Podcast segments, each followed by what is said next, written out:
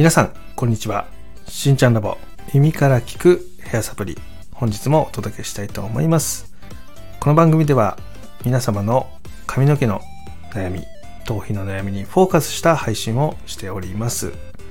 皆様の髪、頭皮の悩みの原因、改善方法、そして髪の毛の知識、そういった情報を提供する番組になっております。ぜひ最後まで聞いていってくださいね。よろしくお願いします。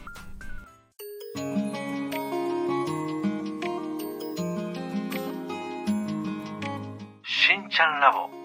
耳から聞くヘアサプリ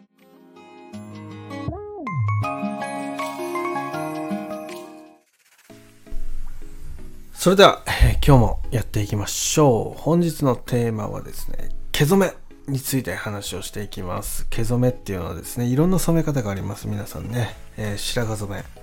おしゃれ染め、ね。いろんなやり方があって、まあ、大きく分けるとこの2つになります。で、おしゃれ染めにしても、えっと、白髪染めにしてもね、えー、酸化染料って言われてる、まあ、カラー剤ですね。お薬を使って染めていくパターンと、あとは草木染めっていう、まあ、ヘナだったり、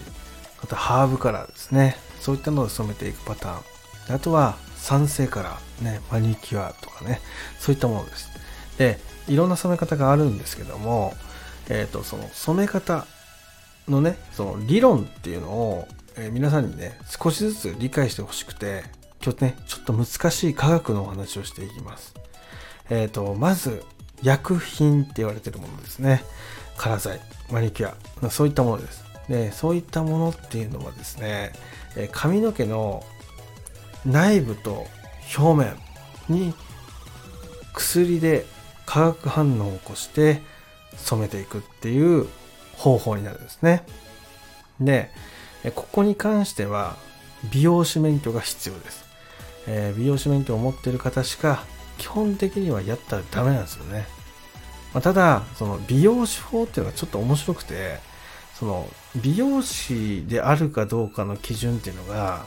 お金をもらうかもらわないかみたいなところのねその線引きになってるんですよね。なので自宅で自分でカラーをする。ヘアカラー剤を買ってカラーをする。そこに関しては違法としてとらわれないんですよ。あくまで美容所っていう場所。そこで施術を行う場合の基準っていうのがお金をいただくかいただかないかみたいな話になってきていまして、えそれがいただく場合であれば美容師免許を使っ持ってないと、えー、施術ができないっていう法律になってます。不思不思議なね法律なんですよね。で、えこれが、えっ、ー、と基本的にはねそのカラー剤って言われてるものの薬品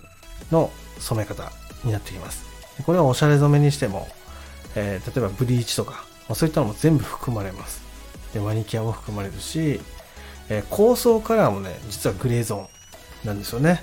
で、あれもね、結局ジアミンが入ってたりとかするので、えー、染料っていう扱いになって、もしかしたら薬品っていう部類に入るかもしれないです。ただ今の現状では入ってないので、えー、そこは構想カラーっていうね、ちょっとこうハーブカラーとかね、っていう形に名前が変わった状態で存在してます。ただ薬品は入ってるんで、えー、詳しくは多分カラー剤の部類に入るんじゃないかなっていうふうに思っております。でこの染め方なんですよね、えー、これが、えーと、どういうふうな形で染まっていくかっていうことを今日知ってもらいたいんですよね。でまず一般的にカラー剤って言われてるものっていうのは色に関しては髪の毛の中に反応します。だ髪の毛の中をえー、脱色、ね、リフトアップ、リフトアップとか言うんですけど、その、えー、明るくして、でそこに色を入れていく。その染め方です。なので、毛髪内部での化学反応っていうのがあります。でただ、毛髪内部に行く前にですね、まず髪の毛の表面にある、まあ、キューティクルっていうところをね、その鱗状のね、その蓋みたいなものがあるんですね、髪の毛に。その髪の毛の入り口に入る蓋みたいなものです。これが通常閉まってるんですけど、これを広げてえー、その隙間から中に薬を入れていくみたいなそんな感じなんですよね。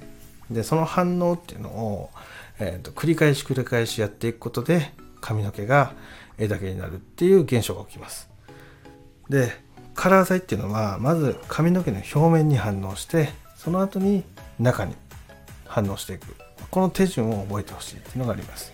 でこれが理解できてるとカラーをした後にどういうことをすることが一番髪の毛にとってプラスになるのかっていうのがね分かったりするので、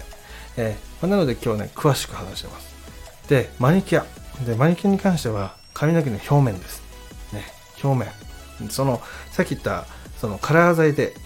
キューティクルって言われてる蓋みたいなものが何回も何回も開きっぱなしにねこう反応させられることで、えどんどん髪の毛が傷んでしまう。で逆にねマニキュアっていうのはその開いたものっていうのをねギューってこう引き締める力があるんですね、まあ、なので傷みすぎた髪の毛に対してはヘアマニキュアを使うとかなり発色とかそういったものが綺麗になります。なので今までどちらかというといたちごっこなんですよね。アルカリカラーって言われてる一般的なカラーで髪の毛を傷めてでその後マニキュアでその酸性カラーみたいな形でねキューティクルをギュッと引き締めるようなカラー剤で、まあ、いたちごっこをしてきたような感じなんですね。でその途中で出てきたのがヘナって言われてるものです。酵素カラーのねそのハーブカラーとか言われてる、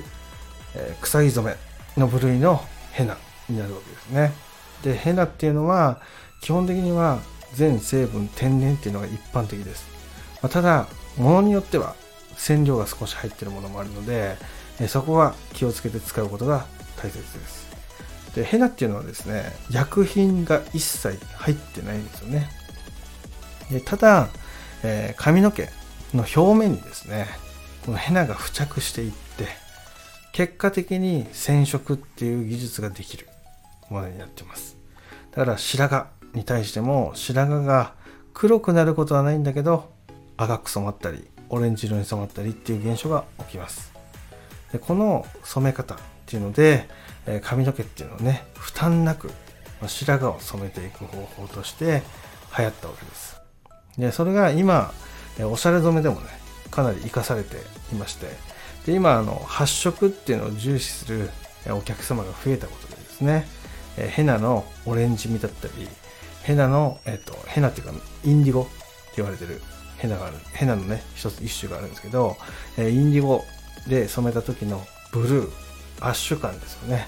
そういったものをおしゃれ染めで添加してえ綺麗に発色をしていくっていう技術に使われたりするようになりました。でヘナっていうのは基本的に髪の毛に負担を与えないです。なので、どんどんどんどん髪の毛が綺麗になっていくようなそんなイメージっていうのを持っていただけたらいいかなっていうふうに思っていて、まあ、ただ1点ですね。乾燥しやすいです、髪の毛がパサつきやすいっていうのは出てきてしまうので、そこのケアっていうのはしっかりやっていく必要があるかなっていうふうに思います。であとはね、きしみみたいなのが出るんで、えそこもね、しっかりとしたケアが必要かなっていうふうに思います。で、このヘナが出たことで、え今度、染色って言われてる部分で、えハーブカラーとかね、香草カラーっていうのが出てきました。えここに関しては一部ですね、その染料剤っていうのを入れるパターンっていうのがね、主流になってきました。でこの場合ジアミンっていうのをもともと入れてたんですけどジアミンっていうのは頭皮のトラブル髪のトラブルになってしまう原因になっているので、HC 染料って言われてるそのジアミンよりもねもっと優しい染料っていうのが使われるようになってます。そういうことをこう繰り返し繰り返しやってきて業界の中でね極力その髪の毛や地肌に負担がかからないようなものをってことで、え歴史でねどんどんどんどんこうメーカーさんが勉強して作ってきたような形になるんですけど結果的に言うとやっぱり染料剤って言われてるカラー剤ですよね一般的な。それがしっかりは染まります。ね。でその後にヘナとか香草カラーみたいな話になってくるのでえ皆さんもね自分の髪の毛を染める時にですねそういった知識をもとにですねどこを狙っていくかっていうことを考えてみるのもどうかなっていうふうに思ったんで今日こういう配信を撮ってみました。で、これなんでこの配信をしたかというと、この後のね、ねやこさんの、えっ、ー、と、質問っていうのが、ちょうどそこの部分の話になってきてたので、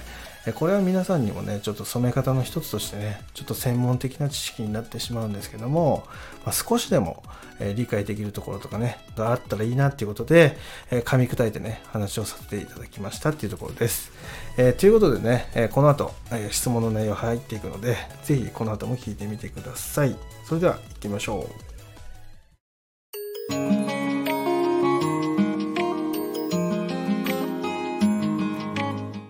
ちゃんラボ。耳から聞くヘアサプリ。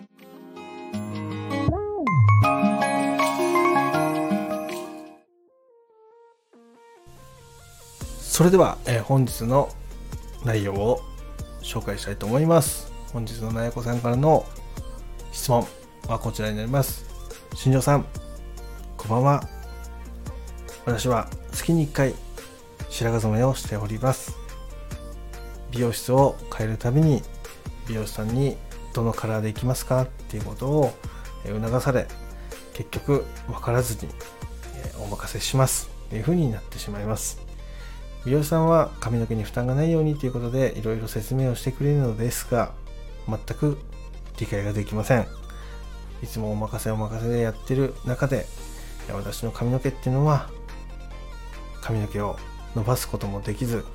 いつも同じ長さっていうのをキープしております。これは選択肢を変えることで、えー例えば髪の毛を伸ばしたりそういったこともできるのでしょうかっていうね質問が来てました。これあるあるですね。もう冒頭でも話したんですけどもやっぱり薬で染めるのかそれとも植物で染めるのか、まあ、端的に言うとこの差っていうのはものすごくダメージに直結します。やっぱ前者の薬品で染める場合っていうのはその白髪染めの周期にもよるんですけどやっぱり痛みっていうのは出てしまいますしどんだけ優しい薬でやってもやっぱりダメージっていうのは出てしまいます。で逆にですね、えー白髪染めに対して植物で染めていく、完全のね天然成分でいく、まあ、ヘナとかであればまず髪や頭皮っていうのは傷みませんので、え髪の毛がどんどんどんどん綺麗になっていきます。なので、まあ伸ばすことも可能ですしまた切ったとしてもですね、えーしっかりまとまりのある髪の毛っていうのが作れたりします。で逆に構想カラー、まあ、そういったものもね結局染料っていうのは薬品が使われたりするんですけど、えー化学薬品っていうのはほとんど入ってないので、えーそちらの方でもねその白髪をしっかり染めながら、え髪の毛っていうのにねそこまで負担をかけずにやっていくことができるかなと思います、まあ、ただ染料っていうのをねその髪の毛に負担をかけるっていうよりは、えどちらかというと地肌に負担をかけていくので、まあ頭皮のかゆみとかそういったものはね出たりすることもあるかなっていうふうに思います。人によってね合う合わないがやっぱりあるのでそこは事前にねパッチテストをするなりして、えー自分の人体のチェックっていうのを行っていく方がいいんじゃないかなっていうふうに思います、えー今回ね回答としてはですねえっ、とカラー剤の選択ですね、え基本的にはあまり差は出ないんですがやっぱ根底として植物で染めていくパターンと薬品で染めていくパターンでは髪の毛の痛みっていうのは大きく差が出るので植物っていうのを選択すると髪の毛は伸ばすことができますよって話です。でまたですねこのカラー剤でもねその後処理っていうのをしっかりやってる美容室もあるんですよね。でそこをしっかりやってるサロンであれば、えー、とカラー剤っていう選択肢でも、え髪の毛をある程度伸ばすこともできるんじゃないかなというふうに思うんで、えそこもね参考にしてもらえたらなっていうふうに思います。えまたね予約をする際にねそういうカラーの後処理やってますかとかそういったことをね事前に質問しておくとそういうメニューの紹介とかっていうのを逆にされたりもするのでえそこもねすごくおすすめですよっていうところです。でもしそういうのが恥ずかしくてできないとかねなんか言いづらい。そういうのがあればですね私の方でそのサロンがちゃんちゃんとねそういうことをやってるのかどうかっていうのをねホームページとか見ればわかるのでえそこをね調べてお答えすることもできますのでえそこはねお問い合わせいただけたらなっていうふうに思います。ということで、え今日もね最後までお付き合いいただきありがとうございました。今日の配信はねこの辺にしたいと思います。今日も最後まで聞いていただきありがとうございました。ではまた金曜日に。バイバイ。